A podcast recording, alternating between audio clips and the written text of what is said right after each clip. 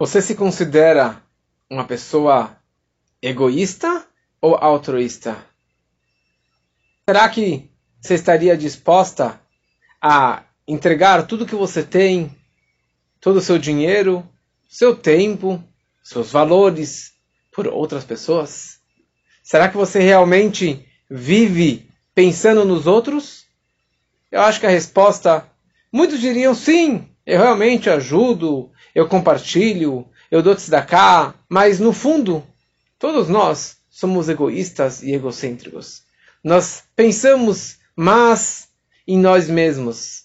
Pensamos no que me agrada e nos meus amores e nas minhas paixões e no meu tempo, no meu dinheiro e nos meus vícios.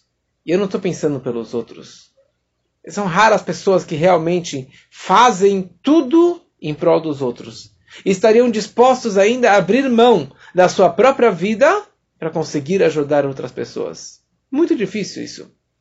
Mas cada um de nós tem dentro de si uma faísca de Moshe Rabbeinu, do nosso grande líder Moshe, que ele vivia dessa forma. E já que nós temos essa pequena faísca dentro de nós, isso nos dá a possibilidade e a capacidade de vivermos dessa forma.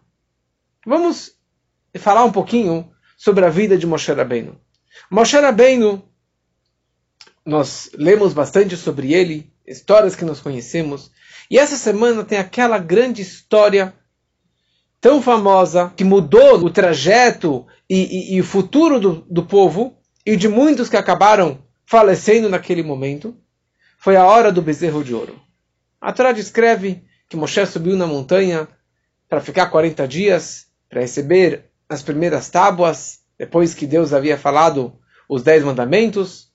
O povo errou no cálculo. O Satã atrapalhou fazendo imagens é, mostrando que Moshe havia falecido. E na prática, eles construíram aquele bezerro de ouro.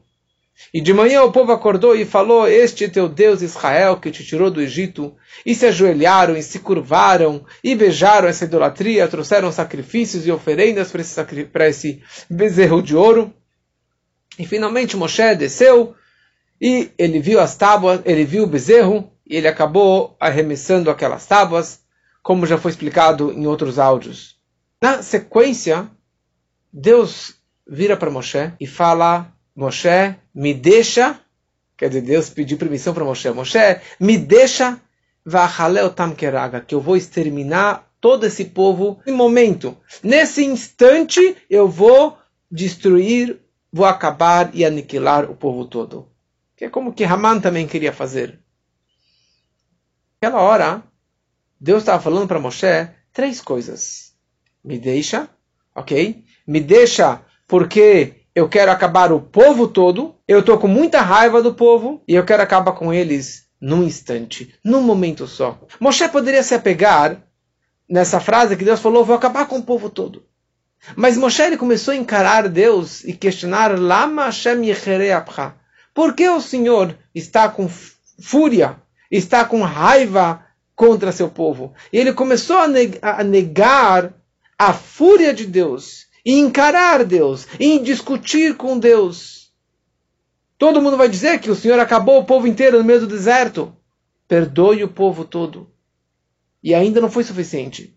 E daí Moshe falou a última frase, ele falou, olha, se o Senhor acabar com o povo todo e não perdoar o povo todo, apague do, o meu nome de toda a Torá. Toda a Torá, que é o meu grande livro, eu, Moshe Rabbeinu, que tirei o povo para receber a Torá no Monte Sinai, apague o meu nome da Torá. Eu não quero mais que meu nome, Moshe Rabbeinu, conste em toda a Torá. Por isso que semana passada não constou o nome dele na Torá. Em lembrança disso, apague meu nome. Ou seja, a minha vida é a Torá. A minha vida é a lei de Moisés, é a Torá de Moshe. E por isso que eu briguei com o faraó e abri o mar vermelho. Tudo aconteceu para quê? Para chegar aqui para receber a Torá.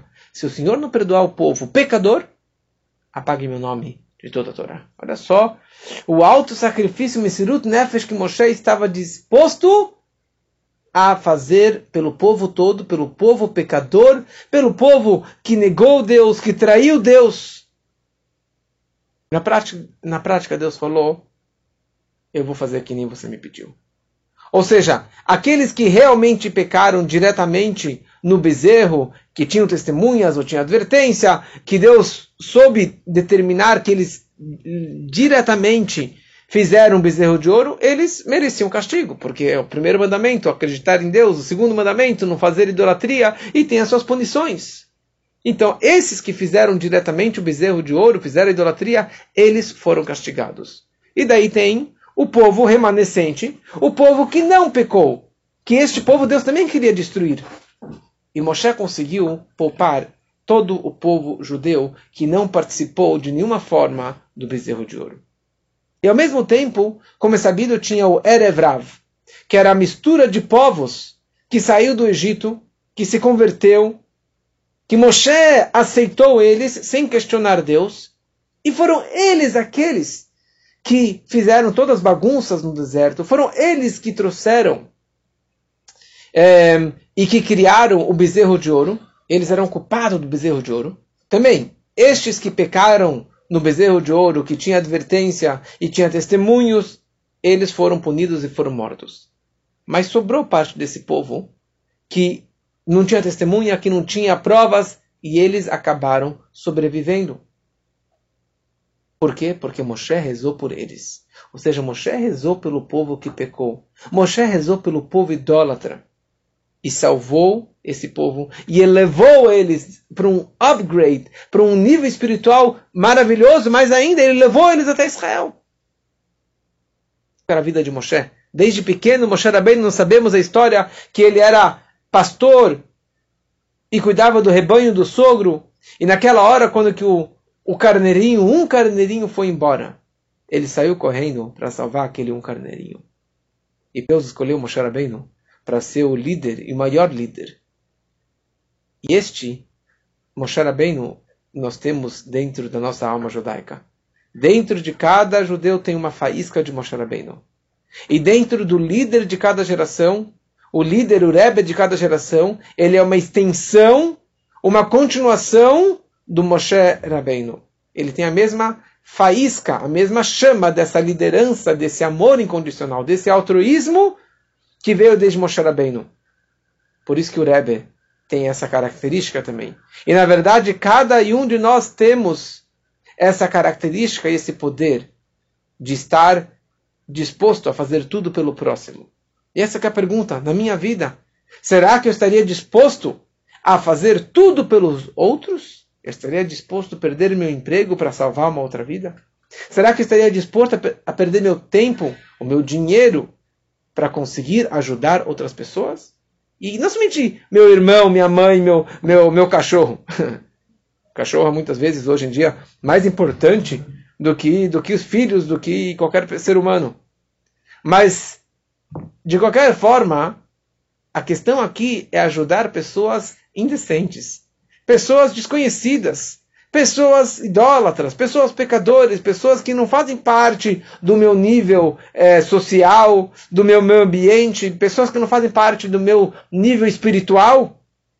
Será que eu estaria disposta a ajudar essas pessoas a abrir mão do meu ego e vivar, viver com esse altruísmo? Sim, nós temos esse potencial. Nós temos essa força porque nós temos uma faísca de Moshe Rabbeinu dentro de cada um de nós que possamos viver dessa forma e aproximar e ajudar toda e qualquer pessoa.